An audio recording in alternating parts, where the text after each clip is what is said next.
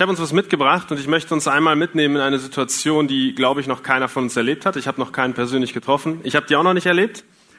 Aber durch die vielfältige Ansammlung von Informationen, an die wir im Internet rankommen, kann man das gut nachvollziehen, wie sich sowas anfühlen könnte. Und ich dachte mir, wir nehmen mal den Aufhänger Fliegen und Flugzeuge und so weiter mit als Aufhänger hierfür. Und ich möchte einmal bitten, dass das Video abgespielt wird und dass ihr euch ein bisschen in die Situation hineinversetzt. Can 782, contact SoCal departure. Over departure, Can 782. Mayday, Mayday, Mayday, Air Canada. 782, we have smoke in the cabin. Air Canada 782, departure, radar contact. Climb and maintain 5000, flighting 180. Flight 180, climb 5000, Cat 782. Ich übersetze das kurz. Es war ja in Englisch. Einige haben das wahrscheinlich nicht verstanden, einige schon. Das war ein Pilot der Air Canada, der einen Airbus 320 flog, auf einem Flug, hier auf einem Flug am 5. November 2019. Und er sendet ein Notsignal, und dieses Notsignal lautet Mayday, Mayday, Mayday. Und dann beginnt er seine Meldung und die bedeutet Rauch in der Kabine. Aus einer unbekannten Quelle, wir wissen nicht, was los ist. Daraufhin wurden dann die entsprechenden Notfallmaßnahmen eingeleitet. Soweit mir bekannt ist dieser Flug nicht abgestürzt. Es ist also nochmal gut ausgegangen. Aber was wichtig hierbei ist zu wissen, das Mayday, Mayday, Mayday Signal ist das wichtigste Signal, das es gibt im Flugverkehr oder im Bootsverkehr. Dort ist es ebenfalls geläufig. Und wenn dieses Signal in einem Funkkontakt auftritt, dann weiß jeder Funker, jetzt wird jeder Kanal stillgeschaltet und wir hören nur noch auf dieses Signal. Das hat Vorrang. Und es geht um Leben und Tod. Gegebenenfalls geht es um etwas extrem Gefährliches. Und deswegen darf dieses Signal auch nur mit Bedacht benutzt werden. Und alles andere muss stehen und liegen bleiben. Weißt du, was das wichtigste Funkprotokoll ist, das wir Menschen besitzen? Das hier. Das Wort Gottes. Und weißt du auch warum? Weil es auf den ersten Seiten mit dem unmissverständlichen Funkspruch Gottes beginnt. Mayday, Mayday, Mayday. Ihr seid lebendig tot. Ihr seid dabei, ewig zu sterben. Es heißt also höchste Aufmerksamkeit. Alles andere ist nicht mehr wichtig. Vergiss jetzt dein Essen am Mittag. Vergiss alles. Es geht um Leben und Tod. Alle Funksignale ausschalten. Jetzt zuhören. Aber was ist eigentlich passiert? Nun, nach dem Bericht der Bibel über die Schöpfung, der fällt sehr kurz aus. Das ist höchst interessant, weil die Schöpfung ist unfassbar komplex. Aber die Bibel berichtet so kurz über die Schöpfung und beginnt dann sofort mit dieser Schreckensnachricht, mit dieser Mayday-Nachricht. Gott hatte den Menschen perfekt geschaffen. Ohne Sünde, ohne Krankheit, ohne Fehler und vor allem in einer harmonischen Beziehung zwischen Gott und Mensch. Da war alles optimal, es war alles perfekt. Es gab keine Fehler, das können wir uns heute nicht mehr vorstellen. Keiner von uns kann sich ein Leben vorstellen ohne Sünde, ohne Schwächen, ohne Probleme. Das können wir uns nicht vorstellen. Aber es gab einen Zeitpunkt in der Geschichte dieser Welt, da war das so. Und dann passierte etwas Furchtbares. Es kam zu einem furchtbaren, ja, zu einer furchtbaren Katastrophe. Der Mensch entschied sich dazu, gegen Gottes Wort zu handeln, sich also von ihm abzuwenden, sein Wort zu missachten. Und was war diese Missachtung? Er aß von einer Frucht, von der er nicht essen sollte. Und das, obwohl es tausende Alternativen gegeben hätte. Jetzt kannst du vielleicht denken, hey, seine Frucht, was, was ist denn an der Handlung schon so schlimm? Das Schlimme war nicht die Frucht als solches, das Schlimme war, dass es gegen das Wort Gottes war. Das Schlimme war, dass der Mensch sich entschied, der Versuchung nachzugeben und in einen Weg zu gehen, einen Weg einzuschlagen, den die Bibel Zielverfehlung nennt. Und das ist das Katastrophale. Die Bibel nennt das Sünde. Zu unterscheiden von Sünden als Handlung ist die Sünde die Ursache, die im Herzen des Menschen seitdem wohnte. Und seit diesem Tag herrscht der Tod im Leben der Menschen. Es herrscht Mayday. Mayday, Mayday. Und das ist kein Problem, das vor vielleicht tausenden von Jahren irgendwo weit weg zurücklag und wir sagen, naja, wir haben heute nichts mehr damit zu tun. Nein, es gibt mehrere Aspekte an diesem Mayday, die uns dazu zwingen, auch heute noch, jetzt an diesem Tag, heute noch darüber nachzudenken. Und ich möchte das mal in so drei Aspekten verdeutlichen. Der erste Aspekt ist die persönliche Betroffenheit. Ich habe mal ein Glas mitgebracht und ein Glas mit Wasser. Das hier können wir erstmal weglassen, das wird gleich wichtig. Das ist eine eine Analogie, ein einfaches Behältnis mit reinem, klaren Wasser. Gott schenkt klares Wasser ein. Sauber, ohne Fehler, ohne Sünden. Ihr seht, hier ist nichts drin. Es gibt ein bisschen Beschriftung am Rand. Ich hatte jetzt keine klare Glasflasche. Aber ihr wisst, was ich meine. Eine klare Glasflasche. Dann passiert etwas im Leben der Menschen. Und wer gerne kocht und vielleicht Sojasauce verwendet, der weiß, dass wenig Soße viel Auswirkung hat. Wenn ihr das schon mal benutzt habt, werdet ihr das wissen. Ich gieße mal ein wenig was ein. Boah, das riecht stark. Ein kleiner Schluck. Nur ein kleiner Schluck. Seht ihr, was passiert? Dieses Wasser ist schwarz. Dieses Wasser ist jetzt voll von dem, was da rausgekommen ist. Es ist, es sieht aus wie Cola, aber ich würde euch nicht empfehlen, das zu trinken, ist sehr streng. Es ist einfach schwarzes Wasser. Und was hat das mit unserer Betroffenheit zu tun? Nun, das ist die erste Generation Menschen. Was macht diese Generation Menschen? Sie zeugt neue Menschen. Und das Wasser ist kein bisschen sauberer geworden. Kann mir irgendjemand von euch sagen, dass das Wasser jetzt sauber und klar ist? Nein. Es ist genauso schmutzig, es, schmutzig, so ja ist nichts Schlimmes, also macht euch nichts draus. Aber es ist genauso dunkel wie vorher. Und lieber Zuhörer, das, das lehrt uns die Bibel, dass Sünde eine, eine Konsequenz hat, die sich von Generation zu Generation zieht. Und dieser Vorfall, der vor tausenden von Jahren passiert ist, dieses einfache Ereignis, das hat eine Konsequenz bis in dein Leben hinein. Meine Eltern sind als Sünder geboren, ich bin als Sünder geboren und meine Kinder sind auch als Sünder geboren. Und keiner von denen war ein Massenmörder. Keiner von denen hat je irgendwen getötet oder irgendetwas Furchtbares Moralisches getan. Und trotzdem sind wir getrennt von Gott. Und trotzdem ist jeder Mensch getrennt von Gott. Das ist unser Problem. Okay? Jeder Mensch ist von Geburt an in diesem Zustand Sünde, in diesem Zustand Zielverfehlung gefangen. Wir werden dort hineingeboren, wie eine genetische Krankheit. Und die Bibel sagt uns unmissverständlich im Psalm 14, dass keiner der Gutes tut. Damit ist nicht gemeint, dass es keine Menschen gibt, die gute Taten tun können. Davon gibt es viele. Aber es ist keiner da, der sagen könnte, mein Herz ist gut und da ist nichts Böses drin. Keiner, der von sich aus Gott sucht, alle sind abgewichen. Und das führt zu einem zweiten Aspekt, nämlich zu dem Aspekt der persönlichen Auswirkungen. Nun, wenn wir über Sünde reden, dann reden wir über ein Ursachenproblem. Und wenn wir über sündige Handlungen reden, dann reden wir über ein Folgeproblem. Kennt ihr ein Ursache-Folge-Prinzip? Das ist ein Wirkprinzip. Das bedeutet, dass eine ganz bestimmte Ursache, die in uns drinne wohnt, eine ganz bestimmte Folge nach sich zieht. Und für uns, die wir nur das Äußere sehen können, ich kann euch nur von außen sehen, ich kann von niemandem von euch das Herz sehen, für uns sagt uns die Bibel ganz klar, dass auch an den Folgen, dass man sehen kann, was drinne ist. Und Jesus erklärt im Evangelium, er hat es mehrmals erklärt, ich, ich nehme das mal an einer Stelle, aus einer Stelle raus aus dem Markus-Evangelium, da, sagt, da fasste Jesus das mit diesen Worten zusammen. Er sagt, was aus dem Menschen ausgeht, das verunreinigt den Menschen. Denn von innen, aus dem Herzen der Menschen gehen hervor die schlechten Gedanken, Hurerei, Diebstahl, Mord, Ehebruch, Habsucht, Bosheit, List und so weiter. Alle diese Dinge verunreinigen den Menschen.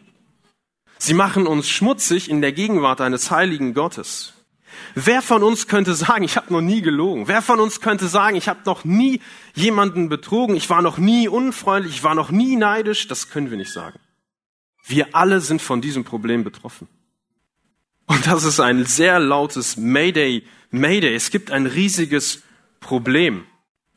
Weißt du, die Ursache, die in deinem und in meinem Herzen steckte oder steckt, das ist ein und dieselbe Ursache, die bei dem einen zu einer kleinen Lüge führt und bei dem anderen zu einem Massenmord. Aber das gleiche Problem im Herzen. Und das hat eine persönliche Konsequenz. Weißt du, noch größer als alle Kriege dieser Welt, als alle Hungersnöte oder der Klimawandel, noch größer ist das größte Problem, das wir haben, nämlich unsere Sünde. Das, was wir im Herzen haben.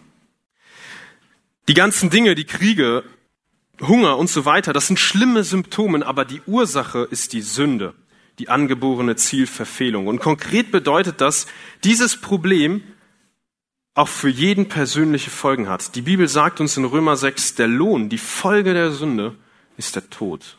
Und da redet die Bibel von dem Tod, der ewig ist, von einer ewigen Verdammnis.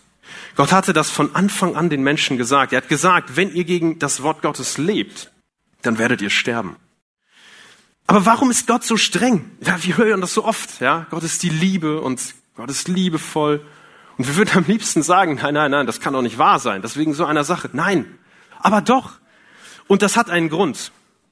Gott kann nicht einfach ein Auge zudrücken. Wenn Gott das tun würde, dann wäre er nicht etwa liebevoll, sondern er wäre ungerecht. Er wäre ungerecht. Er hätte das eine gesagt und das andere getan. Und wir Menschen hassen es, wenn das jemand mit uns macht. Wenn jemand zu dir eins sagt und das andere tut, dann nennen wir das heuchlerisch, dann nennen wir das Lüge, dann nennen wir das ungerecht. So bezeichnen wir das. Wir haben ein, ein von Gott eingelegtes Grundverständnis dafür, ja, was, was irgendwie richtig und irgendwie falsch ist. Und wir wissen von Gott, dass er heilig ist. Das bedeutet, er hat keinen Fehler. Keine Unwahrheit, keine Lüge oder ähnliches ist in ihm. Er ist absolut vollkommen.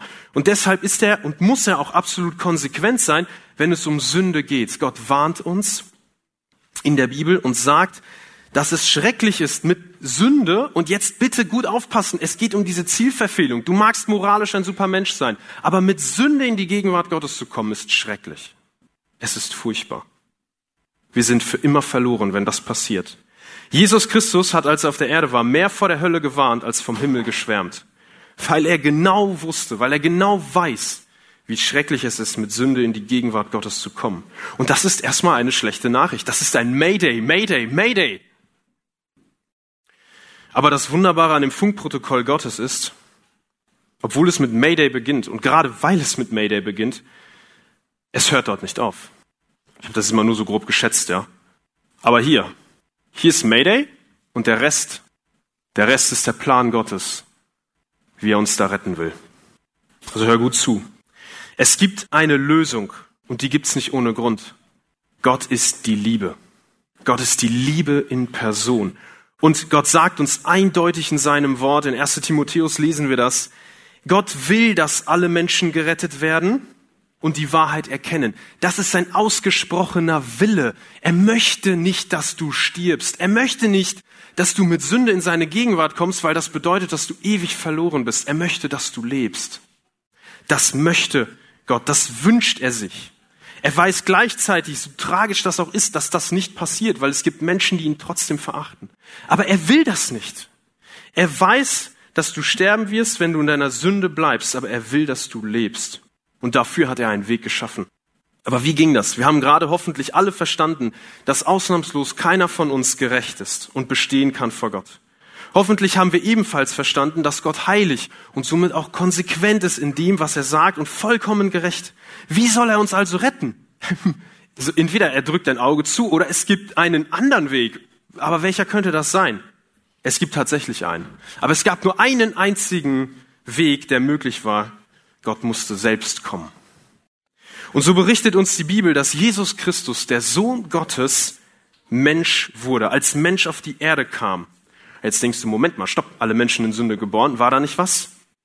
Anders als bei allen anderen Menschen, die auf dieser Welt geboren wurden und werden, nämlich als Sünder, ist Jesus Christus nicht durch die Zusammensetzung von Samen und Eizellen entstanden, sondern die Bibel berichtet, der Geist Gottes pflanzte ihn in Marias Mutterleib und Maria trug ihn aus, gebar ihn wie einen normalen Menschen, aber er war kein gewöhnlicher Mensch. Jesus Christus ist Mensch und Gott in einer Person. Und lieber Zuhörer, ich kann das nicht ganz fassen, ich kann das nicht ganz begreifen, was das wirklich bedeutet. Aber die Bibel sagt uns, Jesus Christus ist Mensch und Gott in einer Person. Und das Entscheidende ist, er war und ist absolut heilig, er ist absolut vollkommen, er war perfekt, es gab keine Sünde in seinem Leben, nichts. Aber dass Jesus Christus kam, hätte uns nichts gebracht, wenn er einfach wieder gegangen wäre. Er kam mit einer Mission. Und diese Mission hat mehrere Aspekte. Zwei davon nenne ich einmal. Er kam, um Gott zu verherrlichen und er kam, um Menschen mit Gott zu versöhnen. Aber wie sollte das gehen? Unsere Sünde fordert von einem gerechten Gott zwangsläufig eine Strafe, eine gerechte Strafe, eine Sühne, eine Wiedergutmachung. Das bedeutet Sühne. Das Wort kennen wir kaum noch. Es ist so alt. Aber es bedeutet Wiedergutmachung. Einfach so kann nichts wieder gut gemacht werden. Aus dem Alltag kennt ihr das alle oder zumindest viele von euch, ja, zumindest die etwas älteren. Wir können nicht einfach zur Bank gehen und sagen, leider habe ich das geliehene Geld nicht, bitte machen Sie die Schuld einfach so wieder gut. Ja, tolle Idee. Vielleicht haben einige von euch einen Hauskredit laufen, versucht es mal. Ich bin gespannt, mit welchem Ergebnis ihr zurückkommt. Aber ich kann euch das schon sagen. Die Bank wird euch sagen, geht nicht. Irgendjemand muss bezahlen. Wenn nicht du, dann jemand anders. Aber Schuld wird nicht einfach so wieder gut. Und die Schuld, die wir in uns haben, das sind nicht in erster Linie die furchtbaren Kriege, die wir Menschen angezettelt haben, das sind die Symptome. Die Schuld, die wir haben, ist die Abkehr von Gott, die in uns drinne steckt von Geburt an. Und was die Sünde betrifft, entschied Gott, den bezahlen zu lassen, der es konnte. Und es war nur ein einziger, Jesus Christus. Sein Schuldenkonto war leer. Er hätte einfach so in den Himmel gehen können. Gott hätte ihn aufgenommen und gesagt, du perfekter Mensch, komm. Aber das tat er nicht. Jesus lebte zuerst das perfekte Leben und dann wurde er wie der schlimmste Verbrecher bestraft. Aber nicht, weil Gott alles aus dem Ruder lief oder es plötzlich ein Versehen gab oder sowas. Nein, das war der Plan und die Absicht Gottes. Am Kreuz auf Golgatha trug Jesus Christus, Mensch und Gott, die Sünden der Welt. Er nahm unsere, meine und deine Sünde auf sich und trug sie mit aufs Kreuz, wo er den gerechten Preis der Sünde empfing, nämlich den Tod. Und die Zerrissenheit von Gott. Er schreit, mein Gott, mein Gott, warum hast du mich verlassen? Jesus hat immer Vater zu Gott gesagt, immer. Aber an diesem Punkt nicht, weil der Vater hat sich von ihm getrennt. Und in Jesaja lesen wir, dass es Gott gefiel, ihn zu zerschlagen, weil das gerecht war. Es war gerecht, dass Jesus so furchtbar litt. Es war gerecht, weil das der Preis für Sünde war, für die Sünde, die in unserem Leben von Geburt an drin steckt. Und in der Bibel lesen wir in 2. Korinther, Gott hat den, der die Sünde nicht kannte, Jesus Christus, für uns zur Sünde gemacht, damit wir in ihm vor Gott gerechtfertigte würden. Und genau das und nur das macht dich und mich frei von Sünde, von dem ewigen Tod, das Erlösungswerk von Jesus Christus. Und das nennt die Bibel die gute Nachricht. Das ist der Ausweg aus dem Notruf Mayday, Mayday, Mayday. Ihr habt es gerade gehört, ja? Der Pilot sagt nicht einfach Mayday und dann, okay, gut, Frühstücke weiter. Sondern dann gibt's einen Notfallplan. Dann gibt's eine Unternehmung. Und das ist der Notfallplan von Gott, damit wir leben können. Wir werden in einem geistlich toten Zustand geboren und dürfen durch das Erlösungswerk Gottes ewiges Leben und Rettung vom Tod erfahren. Und weißt du was? Wir Menschen können auf dieses Rettungsangebot nach diesem Mayday-Alarm auf genau zwei Arten reagieren. Die erste ist, im Kontext von Fliegen, ich habe mir das nicht dafür geholt, aber falls ihr mal fliegt, holt euch Noise Canceling Kopfhörer. Kennt ihr die? Herrlich, diese Stille. Sollten wir öfter machen. So ruhig. Ich kann euch nur noch sehen. Augen zu, Ohren zu, lasst mich nur in Ruhe. Das ist die erste Möglichkeit. Schlag das mal einem Piloten vor, der Mayday in seinem Cockpit hört. Aber wisst ihr was? Das machen viele Leute. Viele sitzen hier, kommen Sonntag für Sonntag hin, hören das und gehen wieder. Und die Bibel sagt, das ist, das ist eine mögliche Reaktion, aber definitiv nicht die, die dich rettet. Und dann gibt es noch eine zweite Reaktion, das ist die Annahme.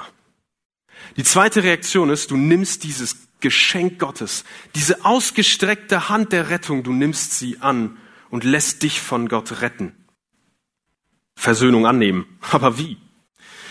Gott sagt uns in der Bibel in Johannes 3, Vers 16, denn so sehr hat Gott die Welt geliebt, dass er seinen eingeborenen Sohn sandte, damit jeder, der an ihn glaubt, nicht verloren geht, sondern das ewige Leben bekommt. Wie nehmen wir dieses angebotene Geschenk der Errettung an? Ich habe in der Vergangenheit festgestellt, dass es häufig für uns nicht einfach zu greifen ist, wenn jemand dann einfach nur so abstrakt sagt, ja, du musst das glauben, aber das nicht weiter erklärt. Die Bibel erklärt uns das sehr deutlich, wie eine Annahme aussieht. Wie sieht das an? Wie sieht das aus, wenn du verstanden hast, was Gott mit dir, mit deinem Leben machen möchte, dass er dich retten möchte? Wenn du verstanden hast, in welchem Zustand du bist und weißt, es muss irgendwas passieren. Das erste, was in gewissermaßen notwendig ist, das ist das Erkennen. Das Erkennen kommt von Gott. Wir haben zwar daran gearbeitet, aber das kann ich nicht bei euch bewirken. Gottes Geist ist es, der in euren Herzen arbeitet. Ich kann nur reden und ganz viel dafür beten, dass Gottes Geist wirkt. Aber Gott ist derjenige, der wirkt und der ruft. Und das ist wichtig. Ihr müsst es verstanden haben, dass es ein Problem gibt und dass Gott uns eine Lösung für dieses Problem anbietet, die einzig mögliche Lösung.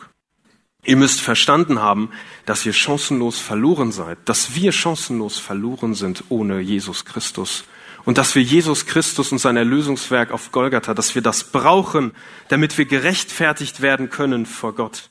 Und ausschließlich dadurch werden wir gerechtfertigt, durch nichts anderes. Dann sagt uns die Bibel, dass eine echte Buße und Sündenbekenntnis notwendig ist. Nicht als Werk zu verstehen. Versteh mich nicht falsch. Es ist es ist der gelebte Glaube an das ganze Werk, das Jesus Christus vollbracht hat.